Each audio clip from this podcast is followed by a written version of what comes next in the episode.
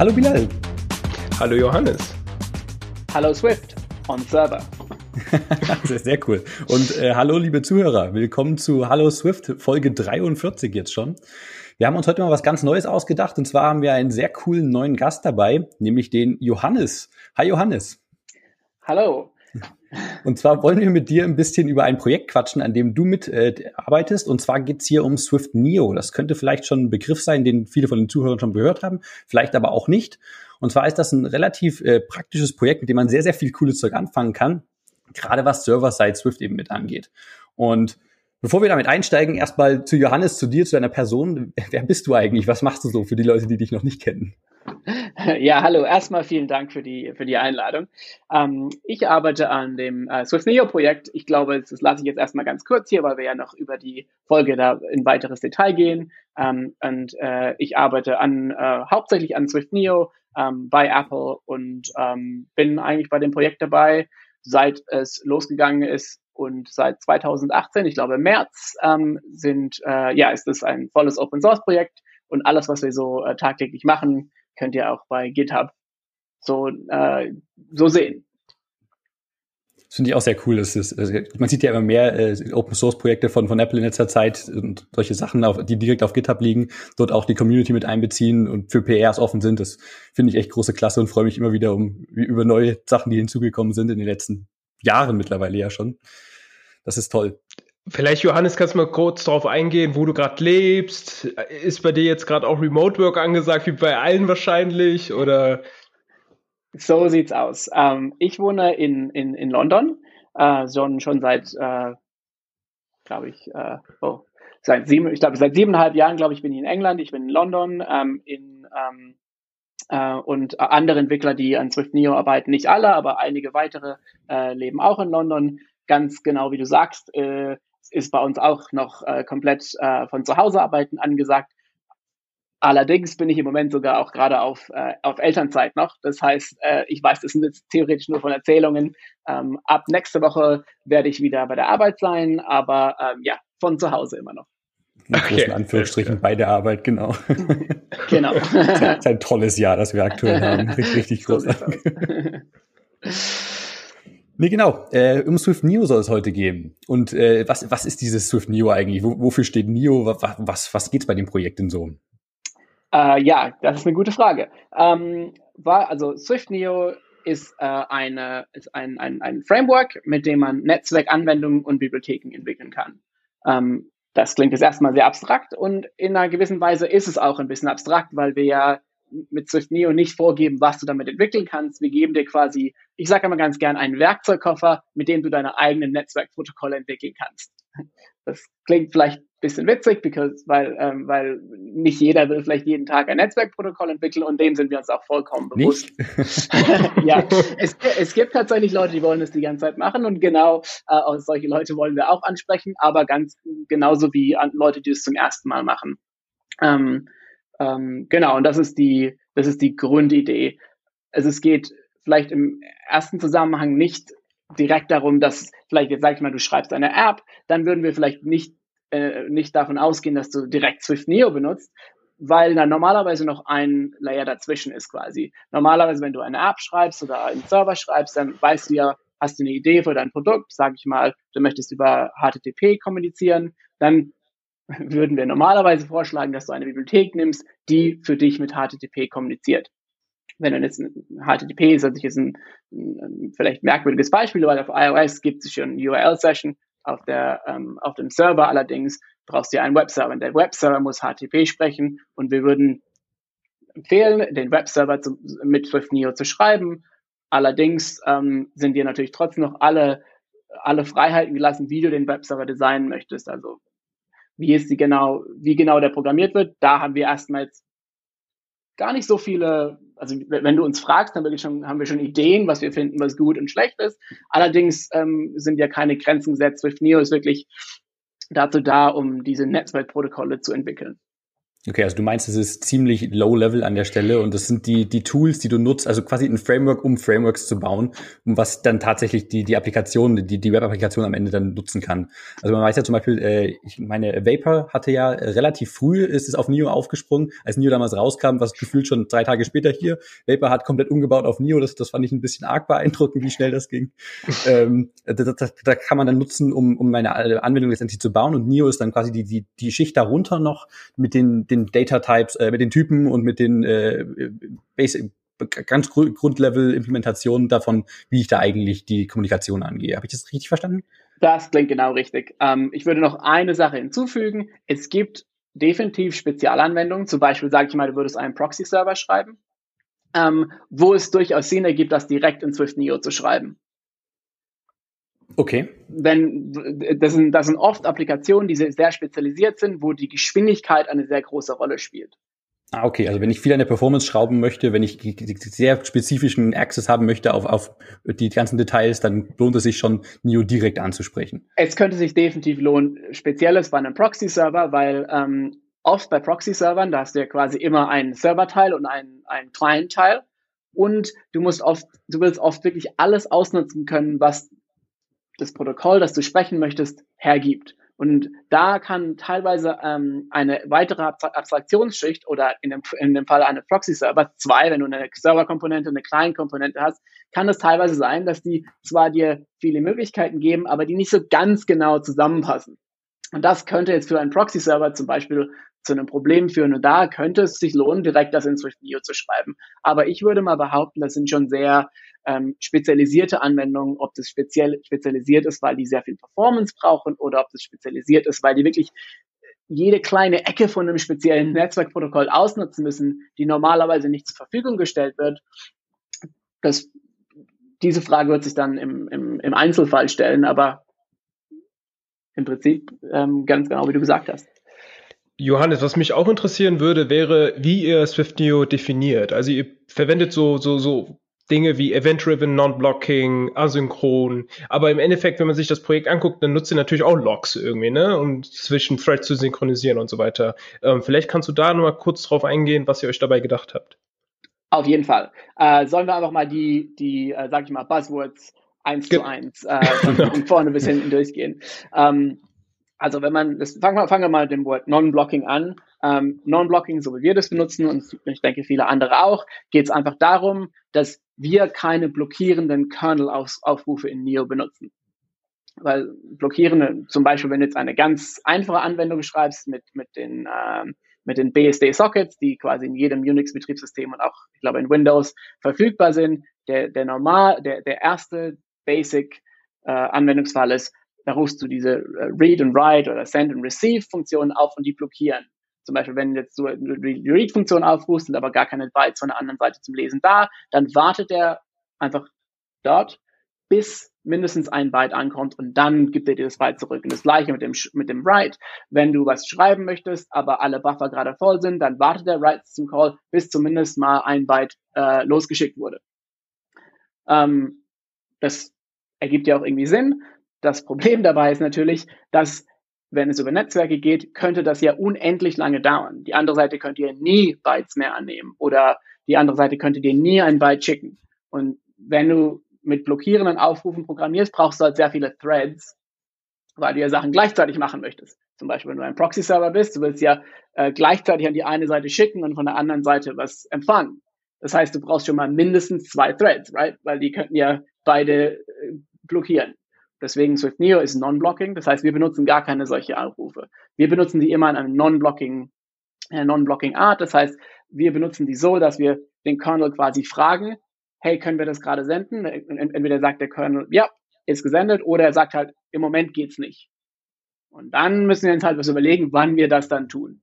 Ähm, wir können da gerne in Details gehen, aber das lasse ich jetzt erstmal so stehen. Also das ist das Non-Blocking. Da geht es eher darum, was wir so machen. Ähm, und asynchron ist eigentlich ist, ist, ist relativ ähm, verwandt damit. Ähm, das bedeutet ja quasi, dass ähm, auch zu unserem User oder man könnte auch sagen, wir selber, wenn wir einen Aufruf machen, den wir vielleicht jetzt nicht, wir können dir nicht direkt sagen, ob das geklappt hat oder ob es nicht geklappt hat, dann können wir dir halt nur, das heißt, wir würden eben auch nicht blockieren, wir können dir nicht direkt sagen, ob es geklappt oder nicht, wir können dir also nicht über den Rückgabewert der Funktion mitteilen, ob das geklappt hat oder nicht. Das heißt, die, die einzige andere Möglichkeit ist dir das ja quasi asynchron mitzuteilen.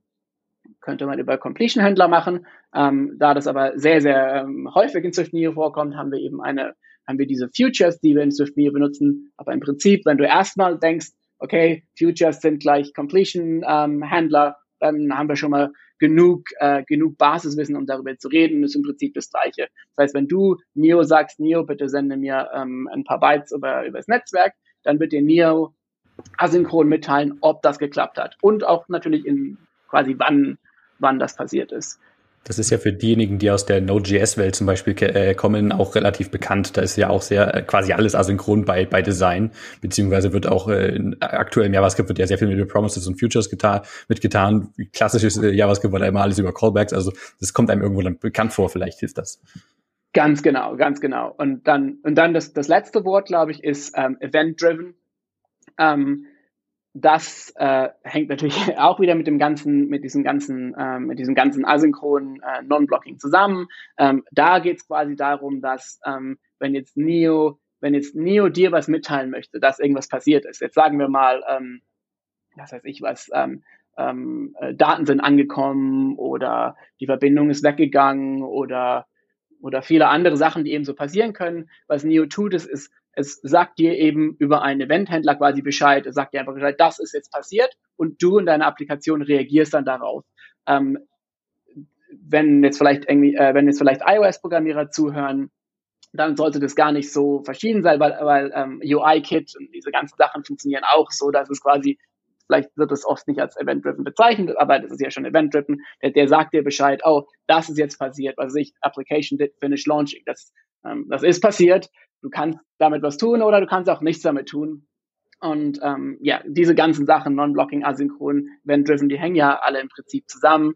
Ähm, Im Prinzip geht es darum, äh, wenn du Neo sagst, bitte tu was für mich, dann kann Neo nicht sofort dir sagen, okay, habe ich getan oder habe ich nicht getan, weil wir eben ja keinen Thread blockieren können. Weil wenn wir einen Thread blockieren würden, ähm, bräuchte man ja ganz, ganz viele Threads. Dann bräuchten wir schon mal mindestens einen pro Verbindung.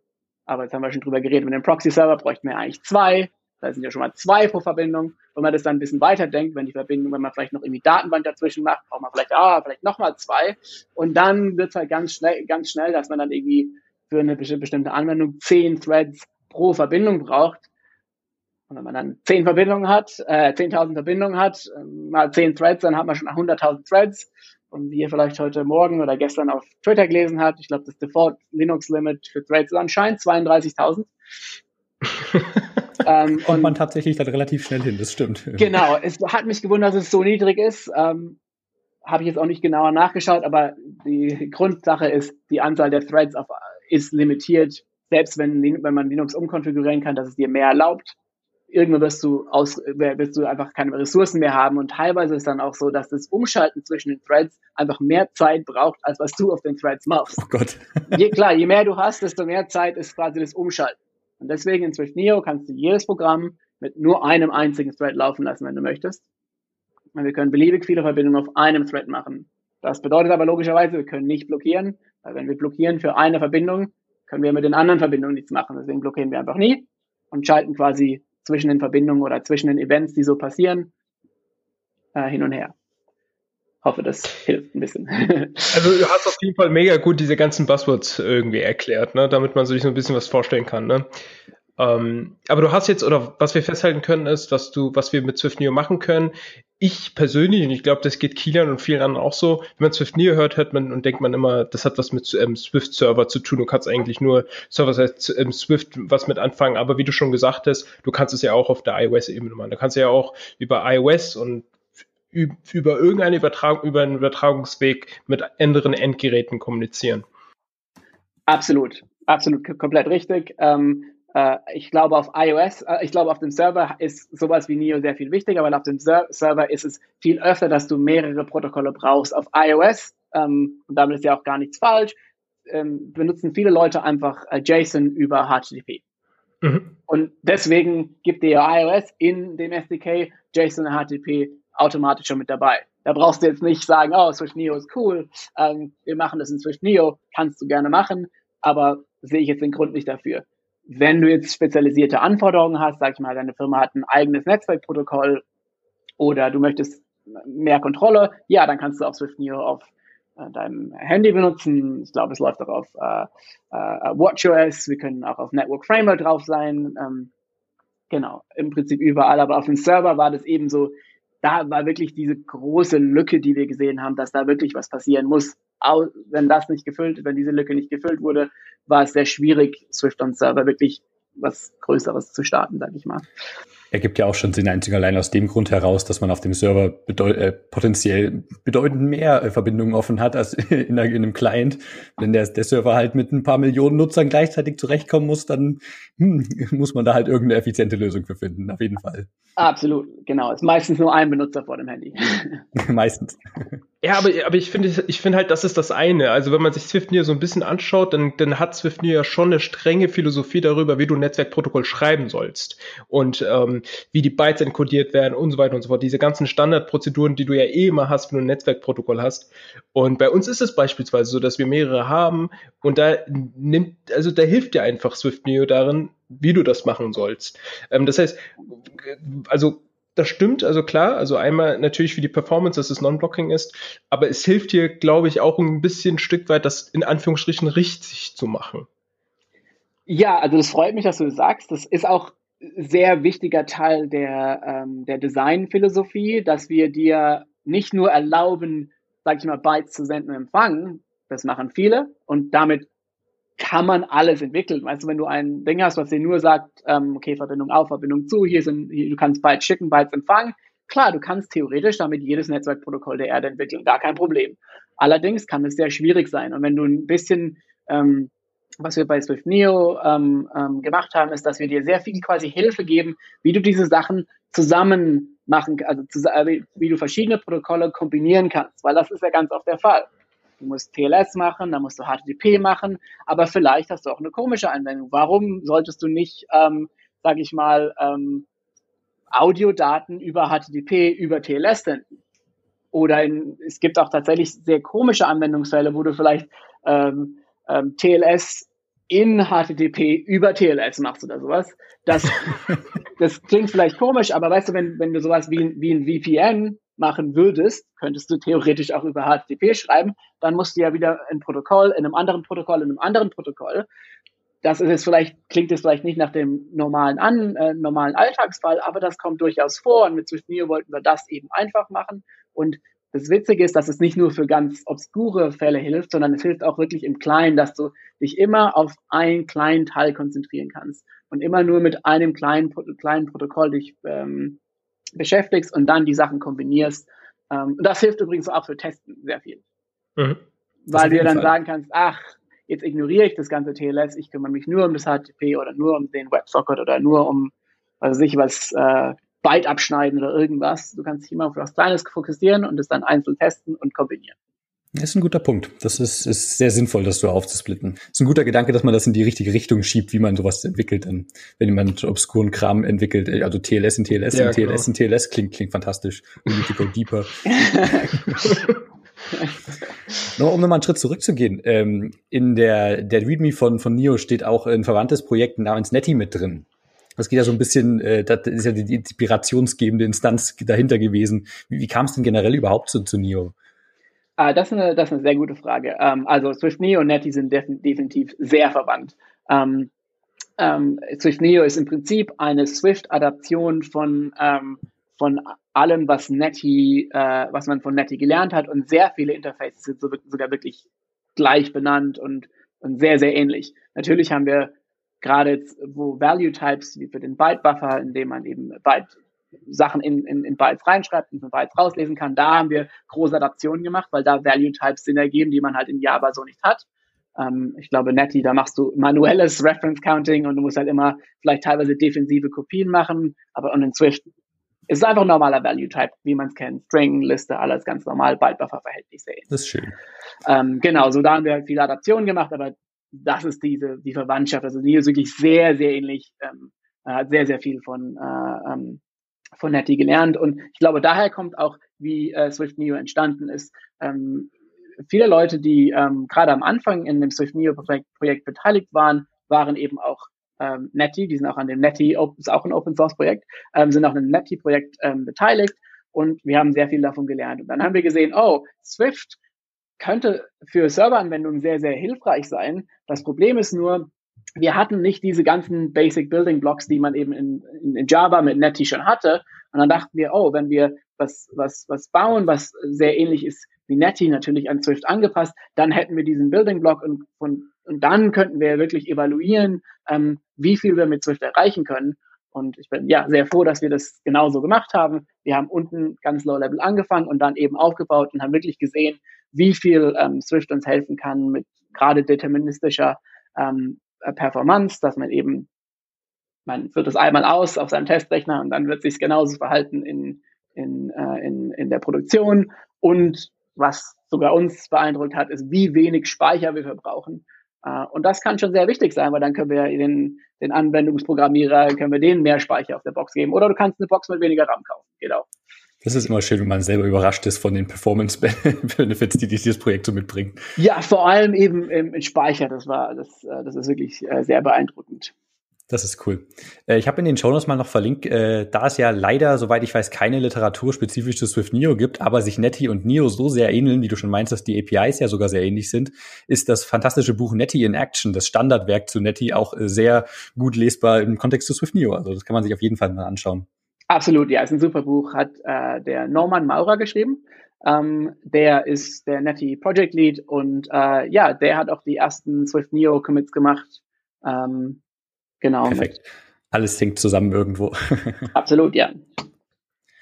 Nee, cool. Ähm, du hattest vorher schon mal angesprochen, dass äh, ja diverse Protokolle so gesprochen werden können. Man kann natürlich seine eigenen Sachen entwickeln, aber es gibt eine Reihe von Sachen, die die NIO schon von Haus aus mitbringt, beziehungsweise so halb mitbringt, in Anführungsstrichen, ähm, die man quasi schon machen kann. Also klassisches Beispiel, was du auch schon genannt hattest, war HTTP. HTTP 2 ist ja auch äh, ein Ding, was mittlerweile existiert.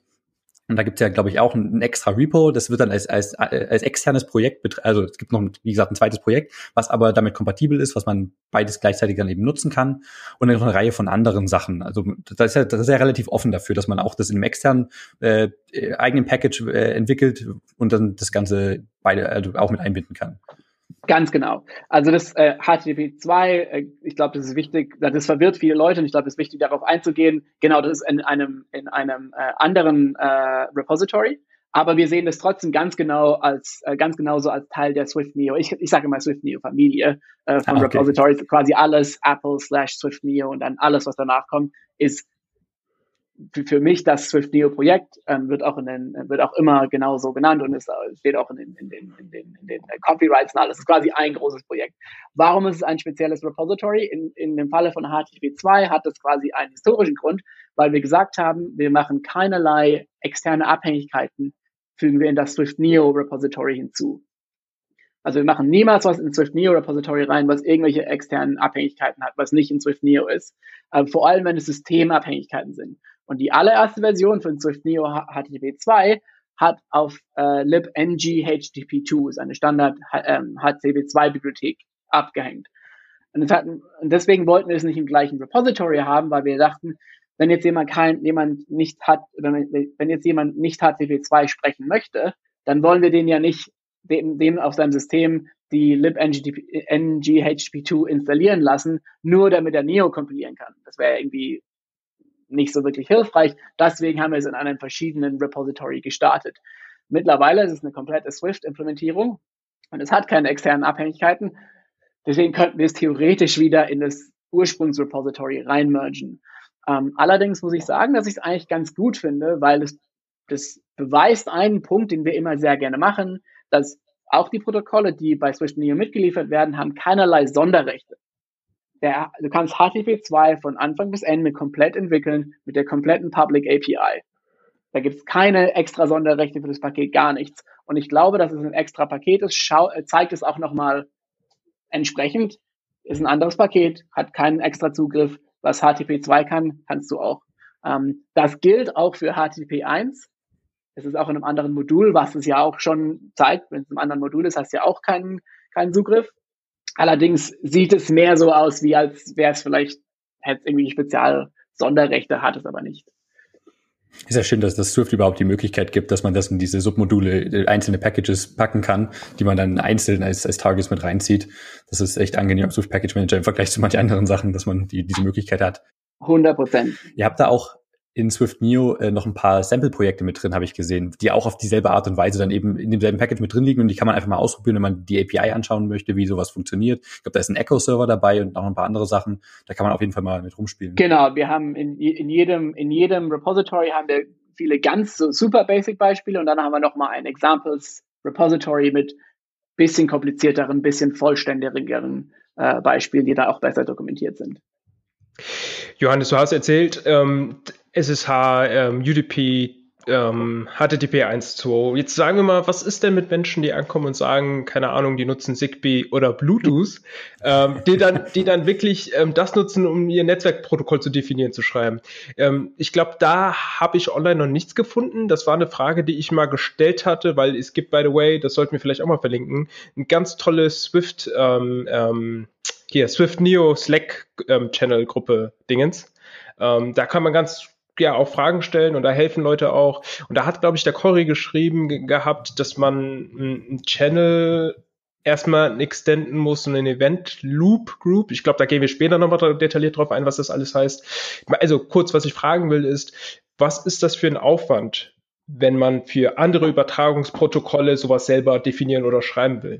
Ja, ähm, also Swift Neo ähm, ist erstmal kann Swift Neo quasi jedes, Hard, äh, jedes äh, äh, TCP-Protokoll und jedes UDP-Protokoll machen. Wir haben, dafür haben wir eben in dem normalen Swift Neo haben wir ähm, Support für TCP und UDP ähm, und alles, was auf Network Framework läuft, was quasi ähnliche grundlegende ähm, Sachen hat. Und dann kannst du eben auf alle Protokolle oder quasi alle Protokolle, die du mit UD, äh, UD, äh, UDP oder TCP ausdrücken kannst, kannst du eben mit Swift Neo dann entwickeln, wie zum Beispiel HTTP. Ähm, Bluetooth oder Zigbee oder sowas hat im Betriebssystem halt eine ganz andere Schnittstelle.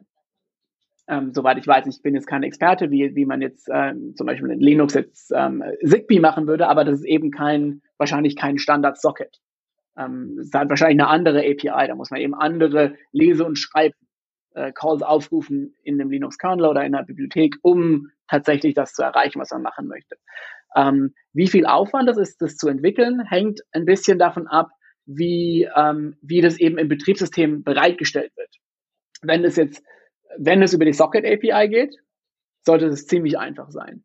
Wenn das eine andere API ist, die aber quasi alle Bestandteile hat, die wir brauchen, eben was normalerweise ist, es muss eine, muss eine Non-Blocking API, API haben und es muss was haben, um Swift Neo quasi mitzuteilen, so eine Event API. Jetzt solltest du nochmal nachfragen, als, als kleines Beispiel, wenn du jetzt, weiß ich, du möchtest Daten empfangen, wie gesagt, schon vorher, Swift Neo kann jetzt nicht einfach warten, bis die Daten da sind. Das heißt, du müsstest ja irgendeinen ein Notification Layer haben in dem Betriebssystem, der dir dann sagen kann, oh, jetzt doch nochmal nachfragen, ob vielleicht was zu lesen da ist. Also das Betriebssystem dir sagt, oh, äh, hier ist ein Signal für dich, jetzt solltest du nochmal versuchen zu lesen, weil ich glaube, dass da liegt was für dich bereit. Wenn quasi diese Bestandteile da sind, dann kannst du generell ein Swift Neo, ähm, könntest du Swift Neo erweitern, um auch über solche grundlegenderen Sachen ähm, programmiert werden zu können.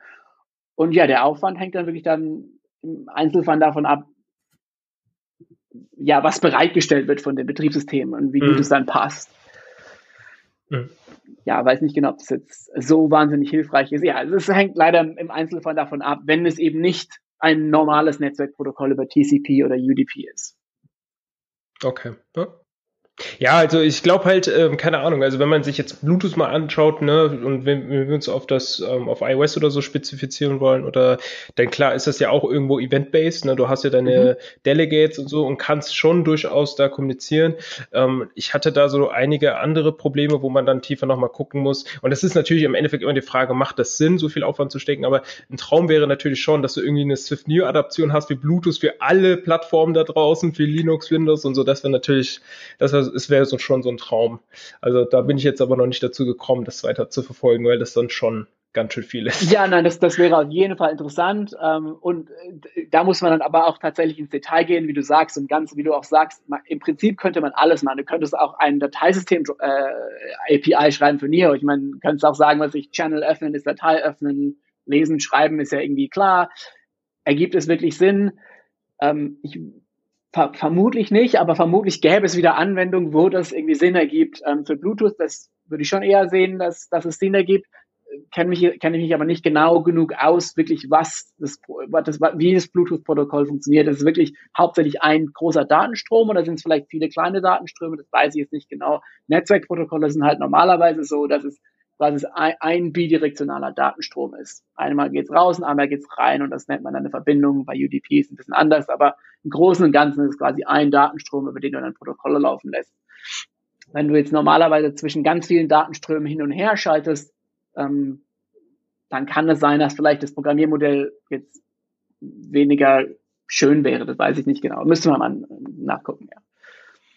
Okay, aber es gibt Möglichkeiten. Das, das kann man ja festhalten. Ja, ist Open Source und ähm, wenn es Sinn ergibt, würden wir auch nicht Nein sagen. Weißt du, wenn jetzt jemand sagt, äh, ja, ja, hier ja. ist ein neuer Channel-Typ für was auch immer was, Bluetooth oder sowas, klar, klingt gut. Ich bin mittlerweile überzeugt davon, dass B in Bilal steht für Bluetooth. Nee, Bilal, du hattest vorhin äh, schon mal die, die Event Loops mit, mit angesprochen, die ja Teil der Architektur von Swift Neo sind. Und da gibt es eine, ein paar, also eine ganze Reihe von, von Typen, die, die als Protokolle mit bereit liegen, beziehungsweise ein paar Beispiele mit Meditation schon mitbringen, die aber schon ganz praktisch sind zum Bauen. Wenn wir da mal grob so mal, mal durchschauen, was es da so gibt, äh, anfangen bei den Event Loops beziehungsweise den Event Loop Groups, was, was hat es damit denn so auf sich? Was, wofür sind die da? Jetzt fangen wir mal an mit der Event Loop und gucken, äh, überlegen über die Group later. Die Event Loop ist im Prinzip wenn man es ganz einfach betrachtet, ist ein Event Loop einfach eine, eine, eine Abstraktion, in die man äh, Code, den man, den man laufen lassen wird, einreihen kann. Ganz ähnlich wie bei einer Dispatch Queue. Du kannst einfach was, du kannst quasi ein, ein, ein Block oder ein, ein, ein, eine Closure quasi da rein submitten und es wird dann ausgeführt auf einem, auf einem Thread. Ähm, dazu kommt noch, dass eine Event Loop eben auch Events bearbeiten kann. Das heißt, Swift Neo kann Normalerweise sind das File-Deskriptoren eben registrieren mit dem Betriebssystem und das Betriebssystem würde dann quasi sagen, falls da ein bestimmtes Event machbar ist. Zum Beispiel sage ich mal, du wartest auf Daten, wie wir vorher schon gesagt haben. Ich möchte was lesen von der Netzwerkverbindung. Jetzt ist aber gerade nichts da. Das Swift Neo wird einmal probieren. Äh, vielleicht ist da was zu lesen. Nein, ist gerade nichts da. Jetzt braucht es Swift Neo aber eben eine Notification von dem Betriebssystem, wann Swift Neo versuchen sollte zu lesen. Und das ist das Event. Das ist diese Event-Registrierung, die man mit dem Betriebssystem macht. Und das kann eine Event Loop eben auch, dass man das durch Neo sagen kann, hier ist ein, äh, hier ist eine Verbindung. Ich würde gerne von dieser Verbindung lesen. Bitte teile mir mit, wann ich von dieser Verbindung lesen könnte. Okay. Und weil, sobald dieses Event dann eben von dem Betriebssystem geschickt wird, wird Swift Neo dann den Lesevorgang machen. Ähm, und das ist quasi abstrakt, was man damit tun kann. Das hilft es wahrscheinlich nicht so wahnsinnig viel weiter, weil, es, weil im Prinzip könnte man was sehr ähnlich so in Dispatch Queue sagen. Ich sage, ja, du kannst halt irgendwie, kannst halt irgendwie Sachen da einreihen und ähm, ja, manchmal wird auch wie und Dispatch Sources, das sind quasi dieser Eventing-Mechanismus, wo man auch sagen kann, ah, bitte führe das für mich aus, falls ich was lesen kann oder falls ich was schreiben kann. Das ist quasi wirklich die grundlegende, die grundlegende Abstraktion. Ähm, der Hauptpunkt, hm, den wir bei Swift Neo mit den Event Loops haben, ist, dass es immer, das eine Event Loop ist immer genau ein Thread. Ist immer ganz genau ein Betriebssystem-Thread, da ist, wird kein Hin und Her gewechselt, da gibt es keine Migration, da gibt es gar nichts. Ähm, deine Event Loop läuft immer auf einem Thread und das, der Vorteil daran ist, wenn ich ein Objekt habe, ähm, was quasi immer alles auf dieser einen Event Loop macht, dann brauche ich da nicht zu locken, weil ich ja schon vorher weiß, es läuft immer auf einem Thread. Da können keine Zugriffe von anderen Threads kommen, wenn ich immer auf einer Event Loop laufen lasse. Sehr ähnlich ist ja auch bei einer, einer Serial Dispatch Queue. Wenn du eine Serial Dispatch Queue hast, dann ist es ja quasi wie ein großes Log im Prinzip, äh, weil es kann ja immer nur eine Sache gleichzeitig auf dieser Dispatch Queue laufen. Und so ist es bei den Event Loops auch. Wir haben noch eben dieses Eventing, also wenn, dass wir den, den, das Betriebssystem befragen können, sag uns bitte Bescheid, wenn, was weiß ich, lesen, schreiben, beschlossen oder irgendwas passiert ist. Das klingt jetzt mal ganz einleuchtend. Ich finde auch den Vergleich ganz gut. So kann man, wenn man die Dispatch Groups kennt, dann weiß man zumindest, was mit dem Event Loop so auf sich hat. Oder NS, äh, wie heißt das? NS Run Loop. Das ah, ist stimmt, das, genau. NS Run Loop ist wirklich genau, das ist auch genau das gleiche Konzept. Das ist auch eine Event Loop. Okay. Da kannst du auch mit CF, was auch immer, ist, äh, CF Register, something for read and write. Das ist genau das kannst du damit auch machen. Okay, und diese Event Loops will ich ja vermutlich nicht selber dann managen und halten. Deswegen gibt es vermutlich die, die Gruppen, mit denen das dann automatisch passiert. Die Gruppen sind einfach nur, um quasi rauszuskalieren. Also wenn, wenn du jetzt Swift Neo nimmst, du kannst jedes Swift Neo Programm auch mit einem Thread ausführen und dann kannst du mit einfach einer Event Loop machen. Funktioniert wunderbar. Und ich glaube, Node.js hat es am Anfang auch so gemacht. Es gab nur einen Thread. Fertig aus. Und alles läuft auf dem einen Thread. Das ist dann der IO-Thread. Quasi ein bisschen wie der Main Thread bei, äh, bei iOS. Das ist alles, was du brauchst. Ähm, das kleine Problem dabei ist, wenn du jetzt einen Server hast, der irgendwie 16 CPUs hast und du nur einen Thread machst und machst auf einem Thread alles, dann hast du halt 15 CPU-Kerne, die wirklich gar nichts tun können. Und die, die ganz einfache Idee, um diese zu benutzen, wäre doch, wenn ich jetzt 10.000 Verbindungen habe, warum sollte ich 10.000 Verbindungen auf einem Thread und einer Event Loop machen, wenn ich es einfach schön äh, auf alle verteilen könnte. Und das ist genau, was die Gruppe macht. Die Event Loop Gruppe ist einfach eine Gruppe von Event Loops und die normalerweise eben über ähm, einige CPU-Kerne verteilt sind. Deswegen ist auch eine der Standard, der Standardeinstellungen, die wir machen, ist einfach, du machst einfach eine Event Loop pro CPU, CPU-Kern, du hast in einer großen Event Loop Group und dann äh, teilst du einfach die Verbindungen, die dein Server bekommt, wirklich ganz einfach Round Robin über die Event Loop Gruppen. Keine Magic, ganz einfach. Genauso ist implementiert.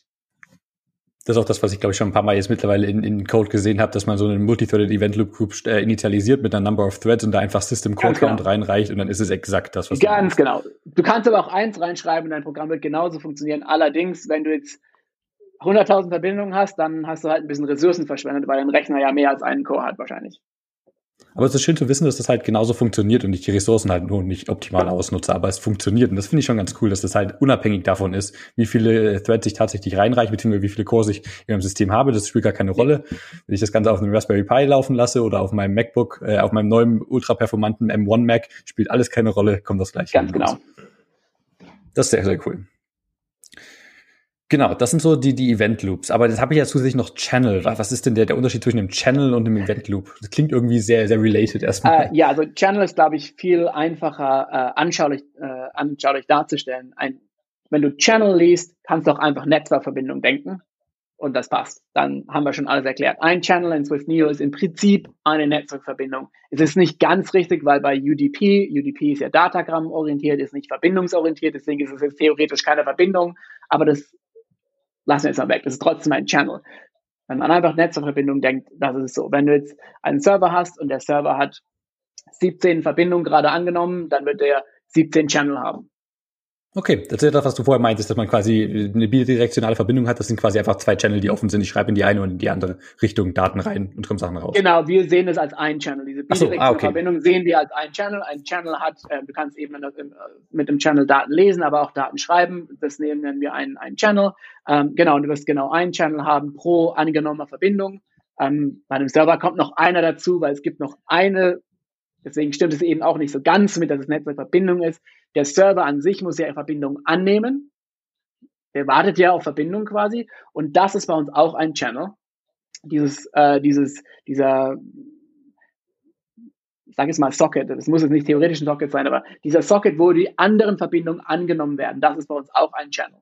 Das ist ja jetzt theoretisch keine Netzwerkverbindung, das ist ja quasi diese, diese, sag ich mal, Türe, in die durch die Verbindung durchkommen können, das ist auch ein Channel. Ähm, Meta-Channel fast. Genau, und der Channel, der liest Channels. Also der. Ah, okay. Das ist sehr meta Genau, weil da kommen aus, den, aus, aus, der, aus der Türe kommen quasi diese Verbindungen raus. Und wenn du dann drüber nachdenkst, ein Channel, der liest Channel. Und wenn du jetzt dann ein Protokoll wie HTTP2 nimmst, was ja Multiplex hat, das heißt über HTTP2 können ja mehrere Datenströme parallel laufen in einer Netzwerkverbindung, dann ist es ganz genauso quasi aus diesem großen Channel kriegen wir kleine Channel raus. Das ist schön, dass man da die, dieselben Tools nutzt auf jeden Fall, auf, auf, das, auf jede Abstraktionsebene davon. Genau, und das kann auch, also oft ist es auch wirklich, ähm, ist es wirklich sehr, sehr hilfreich, weil wenn du jetzt zum Beispiel dein Netzwerkprotokoll für HTTP 1 geschrieben hast, dann schreibst du es ja gegen einen Channel, also du, du entwickelst, das, wir kommen wahrscheinlich später drauf zu, diese Channel-Händler, die du packst in den Channel rein. Wenn du jetzt sagst, oh, ich würde gerne HTTP 2 unterstützen, das Einzige, was du machst, ist, du packst in einen anderen Channel rein die nennen wir Child Channels. Und wenn du die ganze Hierarchie nimmst, ist diese Türe, an der Server die Verbindung annimmt, das ist eben der, der, weiß nicht, der Verbindungschannel, der hat jetzt keinen Parent Channel. Der Verbindungschannel hat ganz viele Child Channels, das ist jede angenommene Verbindung. Und wenn du ein gemultiplexes Protokoll hast, dann geht es eben eine Ebene weiter. Da kommen dann eben diese einzelnen Datenströme, die über eine TCP-Verbindung gemultiplext werden, wieder als Child Channels ähm, raus.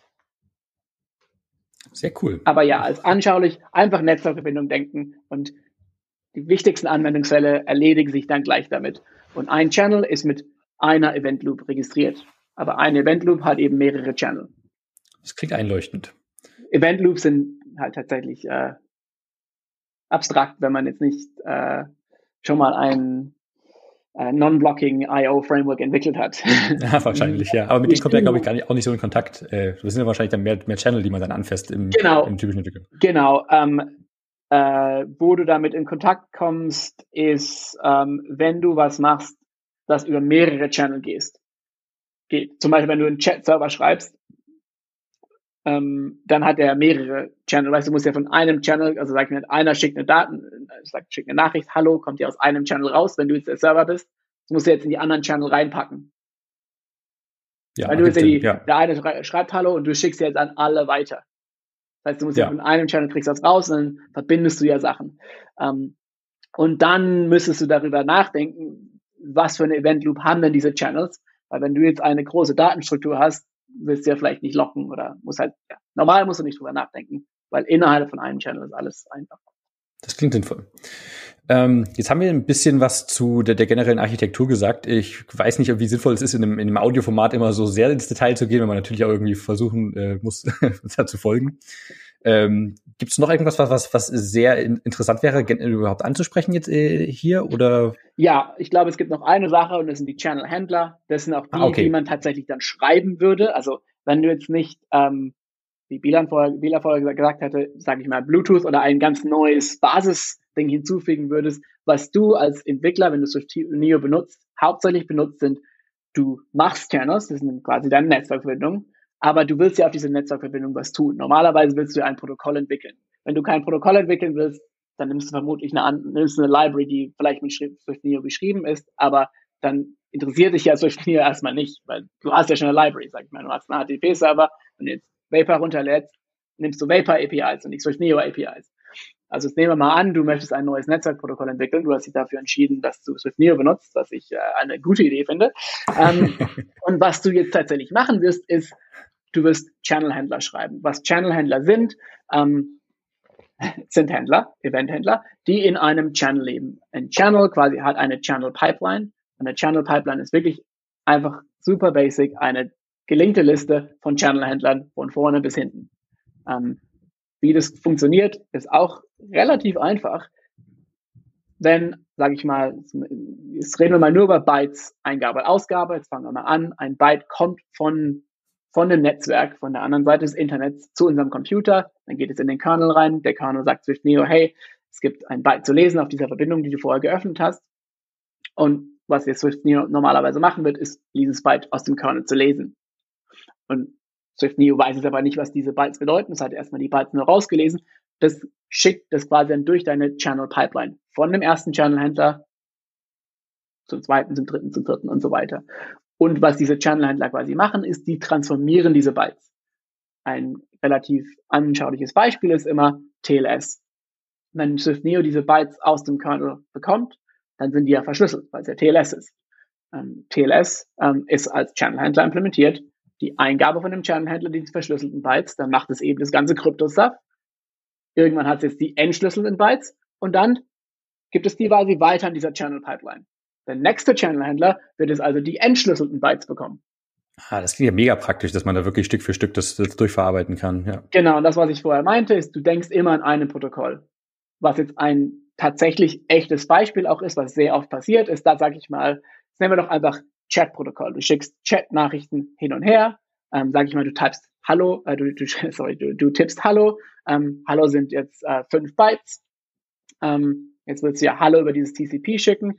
Ähm, TCP ist aber ein Stream. Das heißt, wenn du jetzt Hallo machst und Enter, dann musst du irgendwo quasi reinschreiben, wie lange die Nachricht war. Und wie man das normalerweise macht, ist, man macht äh, einen man kann das Header nennen, schreibt hin, okay, jetzt folgen fünf Bytes, man schreibt quasi eine fünf, dann schickt man die fünf Bytes und das, was als nächstes kommen würde, wäre die nächste Chat-Nachricht, sage ich mal, du sagst Welt, dann schreibst du vier und dann eben Welt und schickst es über, über das Netzwerkprotokoll. Und die andere Seite, die es empfängt, wird ja zum ersten Mal dann lesen fünf und Hallo und vielleicht noch die vier. Und jetzt muss es ja aber unterteilen in diese, ein, in diese Nachrichten. Also wir wollen ja erst Hallo lesen und dann als neue Nachricht Welt. Das wäre dann in Swift Neo Fall wieder ein Channel-Händler. Der erste war jetzt TLS. Aus dem TLS-Händler kommt jetzt aber vielleicht fünf Hallo, vier Welt in einem großen Block. Und der nächste Channel-Händler könnte sagen, oh, ich bin der Channel-Händler, der das eben in eigenständige Nachrichten unterteilt. Das heißt, er liest ein paar Bytes, sieht, oh, okay, jetzt fünf Bytes, dann schmeißt er die Länge weg, weil er die ja nicht mehr braucht. Dann, dann nimmt er jetzt fünf Bytes und sobald er dann dieses Hallo gelesen hat, in einem Buffer, schickt er es wieder durch die Channel Pipeline an den nächsten Channel-Händler und der dann wieder mit dem Subprotokoll. Das heißt, und der kann dann machen, also ich, der schickt es dann zu anderen Chatverbindungen in diesem, in diesem Fall. Aber so ist das genau gedacht, dass du die Channel Pipeline hast, die aus Channel Händlers und quasi jeder Händler ist einfach ein Protokoll. Kannst dir vorstellen, ja, wie die, die, die übliche Zwiebel. Ganz außen ist TLS, der erste Händler peelt die off, dann kommen wir zum zweiten, dann, was weiß ich, hast du dieses, dieses eben, dieses Längenpräfixen zum Beispiel, ziehst es wieder runter und so weiter. Und auf der Ausgabeseite, wenn du jetzt Daten schicken willst, dann musst du ja das Ganze machen, normalerweise rückwärts. Du musst ja erstens einmal einpacken und dann packst du das ganz am Ende packst den TLS ein und dann geht's über das Netzwerk. Und genauso funktioniert es auch. Und das ist, weil die Sachen, die vom Netzwerk kommen, die gehen von vorne nach hinten durch die Channel Pipeline. Und die Sachen, die du dem Netzwerk antust, wie jetzt bald schieben, die gehen von hinten nach vorne durch die Pipeline. Und dann passt es ja von der Reihenfolge ganz gut, weil du ja beim quasi Geschenke auspacken, fängst du außen an, also von vorne nach hinten und beim Geschenke einpacken fängst du hinten an, deine eigentliche Nachricht und packst sie dann in die Layer ein und ganz am Ende geht's dann durchs Netzwerk durch. Das klingt wirklich sehr sauber und auch schön erweiterbar, wenn man da noch weitere Sachen machen möchte. Das genau, super für Testen, weil du kannst testen eben einen Channel-Händler als, als einziges Stück. Du kannst quasi vorspielen, was auch immer das Netzwerk dir tun könnte, kannst du das vorspielen mit einfach, du erfindest einfach die Events, die kommen würde. Äh, und äh, eben ähm, Erweiterbarkeit, weil eben, wenn du ein Protokoll hast, das über einen Channel funktioniert, kannst du es auch in einen anderen Channel reinpacken. Und es ist dir völlig egal, wie viele Layer auf TLS oder was auch andere, was für andere Sachen davor sind, das interessiert dich nicht. Du kennst dich nur, du kennst nur deinen Channel-Händler und dann packst den rein, solange die Datentypen zueinander passen. Ähm, passt die Sache, genau, testen super. Ähm, und auch debuggen. Weil du kannst ja auch einen Channel-Händler dazwischen packen, der einfach alles durchleitet, Stimmt, aber zum ja. Beispiel die Sachen loggt. Ähm, ein super Beispiel haben wir zum Beispiel, das auch in Swift Neo Extras, der heißt Neo Write PCAP Händler, ist ein Channel Händler, den kannst du reinmachen und der schreibt dir eine PCAP Datei, die du dann mit Wireshark öffnen kannst. Oh, perfekt, das ist ja super cool. Weil du kannst ja einfach in, du kannst ja einfach reingucken, weil wir ja wissen, alles, was du durch diese Channel Pipeline schickst, ist alles, was im, in, äh, ans Netzwerk gehen kann oder auch vom Netzwerk kommen kann. Warum sollten wir nicht einfach alles durchleiten und als quasi Seiteneffekt das noch in, ins Dateisystem schreiben? Und was dann extra cool ist, wenn du TLS benutzt, ist ja normalerweise leider alles verschlüsselt. Also sehr schwierig zu sehen in Wireshark, was geht. Aber in Neo kannst du einfach den Write Peer Cap Händler nach den TLS Händler, aber vor die anderen packen. Und dann kriegst du ja quasi einen entschlüsselten Datenstrom, der genau das enthält, was du willst. Das ist echt mächtig. Das gefällt mir, gefällt mir sehr gut. Genau. Und um noch verrückter zu machen, kann man die sogar zur Laufzeit ändern. Die Channel Händler. Wenn man jetzt okay, was? Protokoll-Upgrades und Downgrades. Ah, okay. Wenn du jetzt mit HTTP anfängst und plötzlich willst du aber WebSocket werden, dann löscht du einfach den HTTP-Händler zur richtigen Zeit und packst den WebSocket-Händler rein. Okay, das ist ja witzig. Oder Start TLS. E-Mail-Protokolle sind oft so, dass die Plaintext anfangen und während der Verbindung ja. dann plötzlich umschalten. Normalerweise ist es ziemlich kompliziert zu entwickeln. In NIO gibt es nichts Einfaches. Du machst einfach den SSL-Händler als ersten rein zu dem Zeitpunkt, zu dem du es brauchst. Fertig. Was mich auch noch interessieren würde, ist, warum beispielsweise der Byte-Buffer existiert. Also was das für Gründe hat. Ja, ähm, was man bei Netzwerkprotokollen, gehen wir wieder auf die Zwiebel zurück, sehr oft braucht, ist, man bekommt Daten und man muss jetzt kleinere Daten quasi da rauslesen. Zum Beispiel jetzt dieses Beispiel vorher, das ich, weiß nicht, ob ich es super erklärt hatte, oft TCP ist ein Stream. Das heißt, wo, deine, die, die Sachen, die du liest, sind nicht genau die gleichen Abschnitte der Daten, die der, der Sender gesch geschickt hat. Sag mal, der Sender, sag ich mal, schickt fünf Bytes, dann fünf Bytes, dann fünf Bytes. Jetzt kann die lesende Seite das aber als ein Lesevorgang mit 15 Bytes enthalten. Das heißt, du brauchst ja oft dieses Aufteilen in verschiedene kleinere Teile. Ähm, und das macht man eben oft, dass man einfach sagt, okay, jetzt kommen fünf Bytes und dann schreibst du die fünf Bytes und sagst, jetzt kommen nochmal fünf Bytes, schreiben wir die fünf Bytes.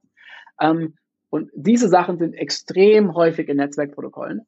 Ähm, und was Bytebuffer sehr gut kann, ist eben Teile einfach davon weglesen. Wenn du es mit Bytebuffer entwickelst, machst du wirklich, du hast einen Buffer, du machst Read Integer, dann kriegst du diesen Integer zurück, was der die Länge darstellt. Und wenn du diese Read-Funktion aufrufst, dann bewegt dir automatisch den, den Lesepointer schon so viele Bytes weiter, wie was du gerade gelesen hast.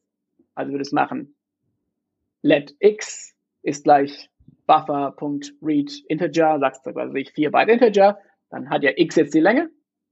Und dann machst du einfach danach buffer.readData von der Länge x. Weil der Lesepointer, nach dem Lesevorgang ist halt der Lesepointer schon weiter bewegt, weil du es quasi konsumiert hast. Es ist wie so ein Parser. Du konsumierst was, dann geht der Lesepointer weiter und dann kommt der, der nächste Teil. Und ganz viele Netzwerkprotokolle sind eben so aufgebaut, dass die so verschiedene Headerfelder haben, die du eben nacheinander abliest und ganz am Ende bleibst du dann normalerweise mit den Rohdaten übrig. Und ganz mhm. genau das ist der Anwendungsfall, den gut unterstützt. Du sagst einfach, oh, ich weiß, mein Netzwerkprotokoll hat am Anfang ein 32-Bit Integer und danach kommt ein 64-Bit Integer und danach kommt das. Und hier machst du einfach Read Integer, 32-Bit, Read Integer, 64-Bit, Read Integer, was auch immer. Und ganz am Ende kommen dann meistens die Daten. Ganz einfach rufst du die auf, brauchst keine Mathematik machen, wie viele Bytes habe ich jetzt schon gelesen, wie viele müssen noch kommen. Ähm, und dann macht es, schreibt sich der Code wirklich von selbst. Da haben wir auch sehr gute Beispiele, gerade eben diesen Write PCAP Händler, der muss TCP-Pakete und IP-Pakete schreiben, weil er ja quasi die in, auf die Platte schreibt. Und da braucht man ganz viele von diesen Feldern. Das ist wirklich Du nimmst das AFC, schaust dir einfach an, ah, 32-Bit, 32-Bit, 64-Bit, 16-Bit und dann schreibst du es genauso auch in NIO hin. Ähm, und auf der, auf der Schreibeseite ist ja genau das Umgekehrte. Wenn du jetzt ein solches Paket verschicken willst, musst du zuerst mal 4 Byte Integer schreiben und danach schreibst du deine Daten, dann rufst du auf Write Integer mit dem Integer und dann Write Bytes und sagst, machst du dann Hello da rein, dann wie genau wie den Lesepointer haben wir eben auch einen Schreibpointer. Das heißt, unterstützt einfach grundlegende Sachen, die man Netzwerkprotokollen die ganze Zeit braucht, wie sequenzielles Schreiben, sequenzielles Lesen mit eben diese Lese- und Schreibepointers, ähm, sehr gut. Was ich auch so cool finde, ist bei SwiftNet tatsächlich, ich glaube, da hatten wir mit Kilian auch mal drüber gesprochen ähm, in einer Folge. Ihr habt ja auch interessante Datenstrukturen, die man einfach mal cherrypicken kann, aber der Bytebuffer klingt eigentlich auch so interessant, dass man es vielleicht mal cherrypicken könnte und für ein anderes Projekt verwenden könnte. Außer, dass man quasi das große Ganze, vielleicht braucht man SwiftNeo gar nicht und will sich eigentlich nur das Aspekt angucken und nutzen. Das haben wir schon sehr oft gehört, ja dass, dass, äh, dass, äh, dass, dass Leute gerne einzelne Teile haben wollten und das verstehen wir auch vollkommen. Ähm, wir haben es aber halt nicht extrem in ganz viele Pakete aufgeteilt. Also wir haben jetzt nicht ein Paket pro Datenstruktur. Wir bieten, ja, das, das, die kleinste Einheit, die wir anbieten, ist im Moment das Neo-Paket und das hat eben Bytebuffer. Also wir bieten jetzt kein ja. eigenes Paket für, ähm, für Bytebuffer an. Ja, aber verstehe ich schon, ja. Was vielleicht interessant wäre, weil wir haben jetzt eigentlich alle Aspekte ganz grob mal angesprochen, teilweise auch relativ tief. Du hast vorhin angesprochen, also bei Netzwerkprotokollen, was du brauchst, ist ja, du hast ja ganz offen Handshake, ne, irgendeine Art, und dann öffnest du und dann kommuniziert man.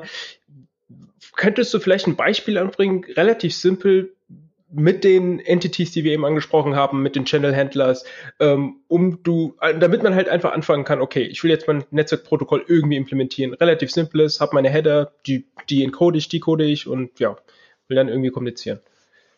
Äh, ja, ich hoffe, ich habe die Frage äh, richtig verstanden, aber jetzt machen wir doch mal als Beispiel, machen wir mal HTTP 1, weil ich glaube, falls, äh, falls jetzt die Zuhörer äh, ein Netzwerkprotokoll im, im, im Kopf haben, ich würde mal schätzen, dass HTTP1 das Wahrscheinlichste ist. Weil viele Leute kennen ja dieses get slash HTTP slash 1.1 und dann Header mit, mit, mit, äh, mit Doppelpunkten getrennt und so.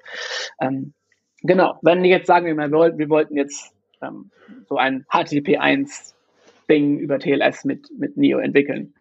Natürlich tut es nicht in der echten Welt, weil da gibt es schon Bibliotheken. Auf iOS gibt es äh, URL-Session, was für euch das schon alles tut. Und äh, Äh, für die Serverseite gibt es Async HTTP Client, der auch mit Neo entwickelt ist. Das kann ich einfach kurz beschreiben, was der da macht. Was du mit Neo machen würdest, ist, ähm, zuerst brauchen wir eine Verbindung. Wir wollen jetzt in einem Server reden. Sagen wir mal, wir sind der Client. Ähm, äh, also würdest du jetzt einen sogenannten Bootstrap nehmen, um dir einen Channel zu besorgen. Und der Bootstrap sagst du, ich würde gerne verbinden zu äh, www. Äh, was ich was, Beispiel.de. Port 80, äh, no, 443, weil wir wollen ja TLS machen. Und dann werkelt Neo da im, im, äh, herum und sagt dir irgendwann, voila, hier ist ein Channel. Ähm, das ist quasi die Verbindung zu diesem Beispiel.de äh, Port 443. Ähm, jetzt ist es ja ein leerer Channel, dem seine Channel Pipeline hat erstmal keine Channel-Händler da drin. Ähm, deswegen sagt Neo dir, du bekommst diesen, also während du den Bootstrap sagst, ich hätte gerne einen Channel, sagst du auch, das ist mein Channel Initializer. Das heißt quasi, du gibst einfach eine Closure und sagst, sobald der Channel fertig ist, bitte führe diesen Code auf den Channel aus, sozusagen als Initialisierung. Was du in dem Initialisierungsding machst, ist, du packst normalerweise, du kannst machen, was du willst, aber die wichtigsten Sachen sind, du packst deine Channel-Händler in der richtigen Reihenfolge da rein. Was du jetzt machen würdest, ist, nicht vergessen, import neo SSL, damit wir eben TLS haben. Du machst äh, channel.pipeline.addHändler ähm, und dann SSL-Client-Händler mit, was weiß ich, den richtigen Parametern. Gut, ähm, dann, wenn wir jetzt das dabei belassen würden, könnten wir zwar TLS reden, aber wir würden nur nichts tun. Da wir jetzt noch HTTP machen würden, würden wir jetzt noch weitere Händler hinzufügen, die eben HTTP dekodieren und HTTP encodieren. Weil der, wir wollen jetzt dem Server eben dieses get slash HTTP slash 1.1 und so weiter schicken und der Server gibt uns eine Antwort und wir müssen es ja wieder parsen. Das heißt, du würdest eben Händler hinzufügen. Da hatten wir eben auch wieder im Neo HTTP 1 Paket eben Helfer, machst du Pipeline, Configure HTTP 1 Client. Der fügt dann eben einen, einen Dekodierer-Händler und einen Enkodierer-Händler in die Pipeline ein. Wunderbar. Ähm, und jetzt am Ende der Pipeline würden schon HTTP-Nachrichten rauskommen. Das sind dann normale Swift-Objekte, das sind dann schon keine Bytes mehr, da musst du keinen Get-Slash mehr senden, sondern du würdest einfach schicken, ich schicke ein HTTP Request Head und ich möchte das Get-Verb aufrufen, dann machst du schon .get in normaler Swift mit Code Completion und so weiter, dann musst du halt den, den äh, URI Path Fragment noch da geben, was ich slash Hallo ähm, und dann äh, will der auch ein paar Header haben, da ist es dann eben eine Datenstruktur, die heißt HTTP-Headers, da kannst du ganz normal wie in einem Dictionary einfach Sachen hinzufügen. Also packst, packst du es zusammen und dann würdest du das eben durch diese Channel Pipeline schicken. Also was du eben machen würdest, ist ähm, Channel Write and Flush. Ähm, schickst du dieses HTTP-Objekt, das geht jetzt durch die Pipeline. Zuerst mal wird es eben dieser HTTP-Enkodierer-Händler sehen, der nimmt dieses Objekt, schaut sich an, was da drin ist, übersetzt es in Bytes, also er würde dann schreiben get slash hello space http slash 1.1 backslash r backslash n und dann die ganzen Header, die du reingemacht hast. Und daher würde es dann wieder durch die, weiterhin durch die Pipeline nach vorne schicken zu dem TLS-Händler. Der TLS-Händler schaut sich diese Bytes an, macht das Krypto-Stuff und gibt es eben wieder weiter an den nächsten Channel-Händler. Das war jetzt aber da, aber der erste Channel-Händler war, landet es quasi im Channel. Und der Channel würde dann mit dem Betriebssystem kommunizieren und den Betriebssystemen seine Write-Funktion aufrufen. Wie gesagt, ganz am Anfang, die ist non-blocking. Das heißt, es können zwei Sachen passieren. Entweder das Betriebssystem sagt, ja, wunderbar, habe ich schon abgeschickt. Dann hat NIO seine Aufgabe erledigt. Wenn das Betriebssystem aber, Betriebssystem aber sagt, oh, sorry, im Moment kann ich die Daten jetzt noch nicht für dich schicken.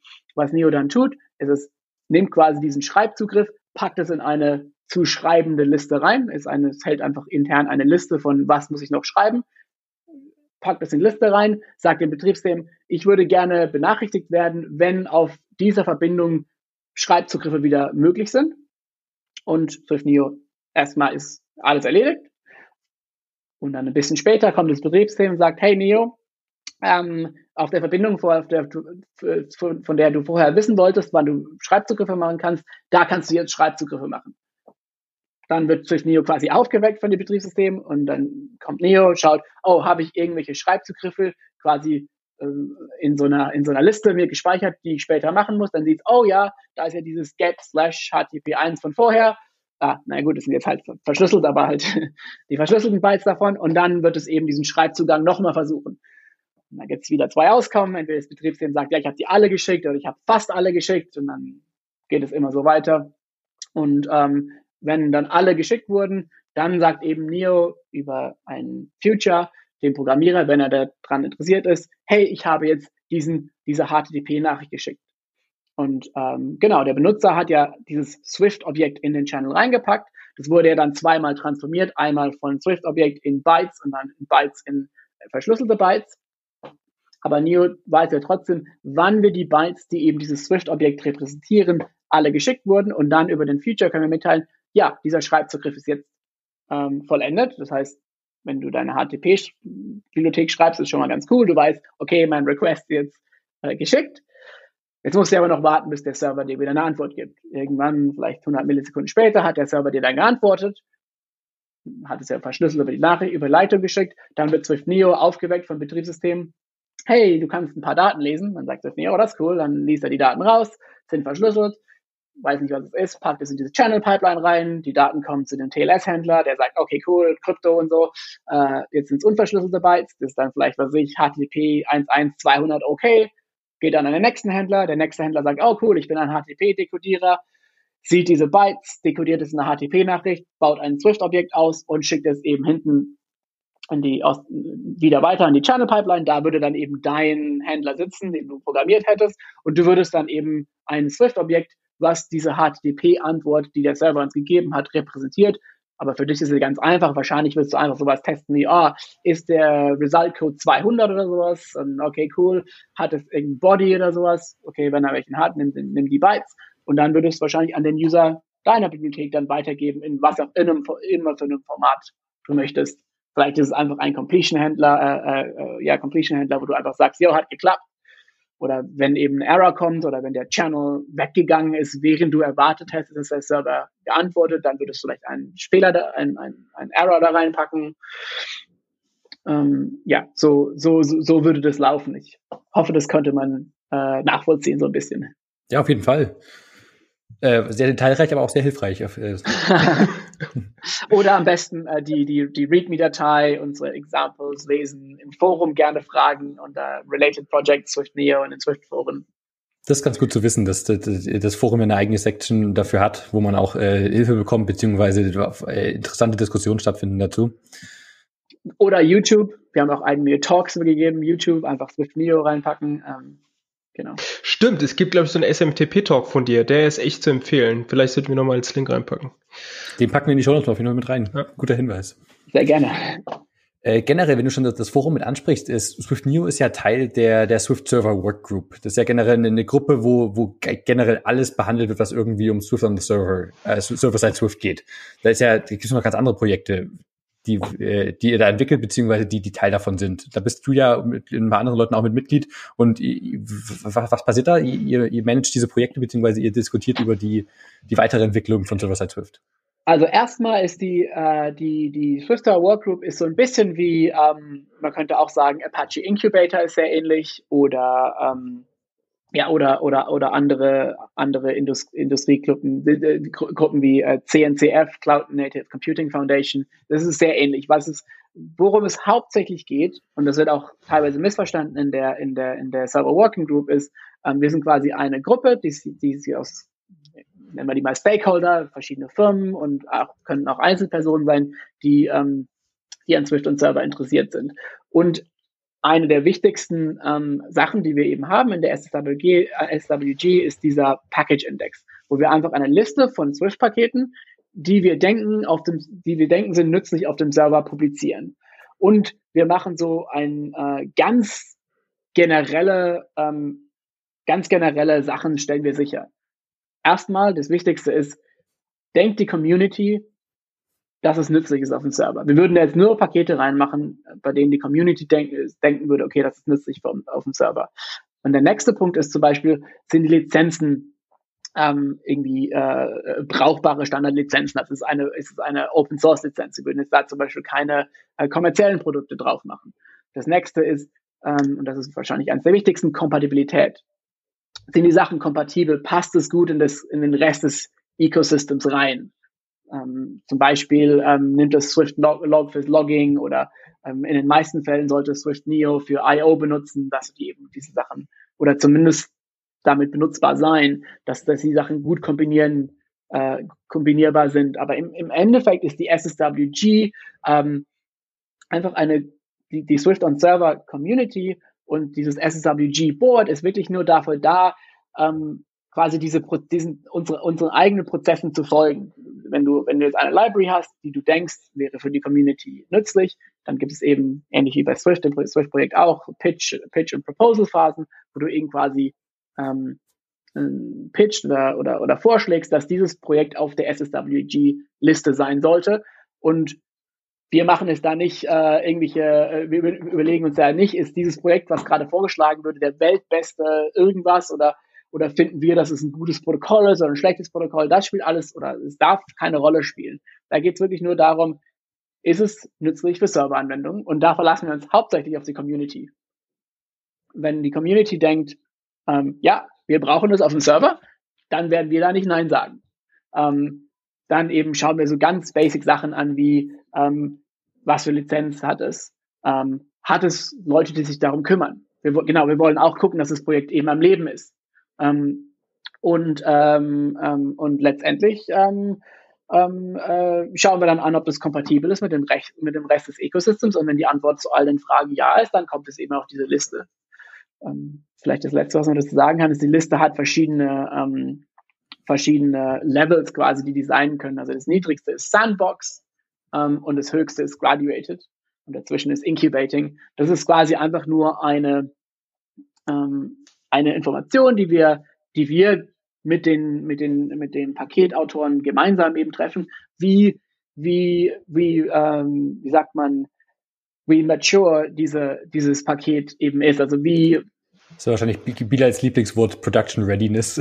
genau, genau. Wo auf dieser Production Readiness Scale ist es? Also Sandbox hast du quasi die wenigsten Anforderungen. Die, klar, die Lizenz muss stimmen und das muss so ins Ecosystem reinpacken, aber du kannst im Sandbox-Level sein als einziger Developer. Du kannst dein eigenes Paket haben, wo du wirklich die einzige Developer bist. Wenn wir zum, zu Incubating gehen, haben wir da Richtlinien, wir das müssen, das müssen, müssen, glaube ich, eine Gruppe von, weiß nicht, zwei oder drei Entwicklern mindestens sein, die Commit-Rechte haben. Einfach nur um sicherzustellen, dass wenn jetzt jemand das in Production eben benutzen würde, kann der sich drauf oder können die sich darauf verlassen, dass genügend Entwickler da sind, wenn jetzt der Hauptentwickler im Urlaub ist zum Beispiel und es eine Sicherheitslücke ist. Und, äh, und das auch, genau, du musst CI haben aufgesetzt und du musst, äh, ich glaube, für ähm, ich glaube, Linux und Mac mindestens bauen, außer es gibt Ausnahmen. Und dann Graduated ist eben nochmal mehr und eben die SSWG. Wir haben eben diese Regeln, und die publizieren wir auch ganz genau den Prozess und die SWG wirklich, wir, wir sind wirklich nur da, um den Prozess hauptsächlich zu folgen. Ähm, und als allerletztes setzen wir quasi noch Goals für das, äh, Ziele für das nächste Jahr. Was, was wollen wir als SSWG zusammen mit der Swift Community im nächsten Jahr erreichen? Aber das ist alles ein sehr offener Prozess. Also wenn jetzt jemand denkt, ähm, ähm, sie könnten Wert beitragen, auch in der SSWG zu sein, kann man auch über, das wird auch im Prozess eben genau beschrieben, wie kann man sich eben auch bewerben, eben da auch auf dieses Board aufgenommen zu werden. Und ja, da gibt es eigentlich keine, keine, keine direkten Ein- oder Ausschlusskriterien. Die einzigen Sachen sind, sind maximal zehn Leute, um es produktiv zu halten. Und es sind maximal zwei pro Firma. Maximal zwei Leute pro Firma. Ähm, dass eben nicht eine, eine Firma das alles übernehmen kann.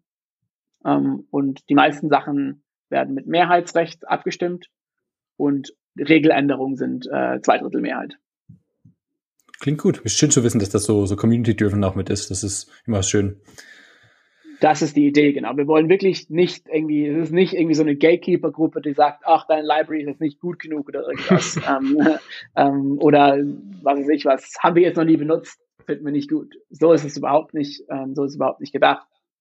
Es soll für jeden offen sein und äh, wenn wir eine, wenn, wenn, wenn wir irgendwie denken, das ist für einen Server irre irrelevant und du da reinschreibst, ey, ich bin, ich, hier ist mein Anwendungsfall, ich möchte es de definitiv auf dem Server verwenden, dann würden wir definitiv nicht sagen, nein, kann auf gar keinen Fall in die Working Group kommen. Das klingt sehr, sehr gut. So, wir hatten jetzt schon mal äh, ziemlich viel gesagt zu, was ist Swift Neo überhaupt, was hat es damit so auf sich, so die, den historischen Kontext, die Parallelen zu, zu Netty mitgezogen, was so die, die Protokolle angeht, wie die eingebunden werden, beziehungsweise wie man auch eigene Sachen mitbauen kann, die Architektur von, von Neo, beziehungsweise auch dort sehr im Detail erklärt, wie man das dann wirklich nutzen könnte, was, was sehr, sehr cool ist. Und nochmal zu, zur Server äh, Workgroup, äh, zur Swift Server Workgroup haben wir, glaube ich, äh, die, die, wichtigsten Aspekte alle mit angesprochen von Swift Neo. Also, also sehr, sehr coolen Überblick soweit. Da haben wir, glaube ich, auch eine, eine, gute, eine gute Runde in, dem Podcast gefunden, die man sich so, so als Audioformat zu, zu Gemüte führen kann.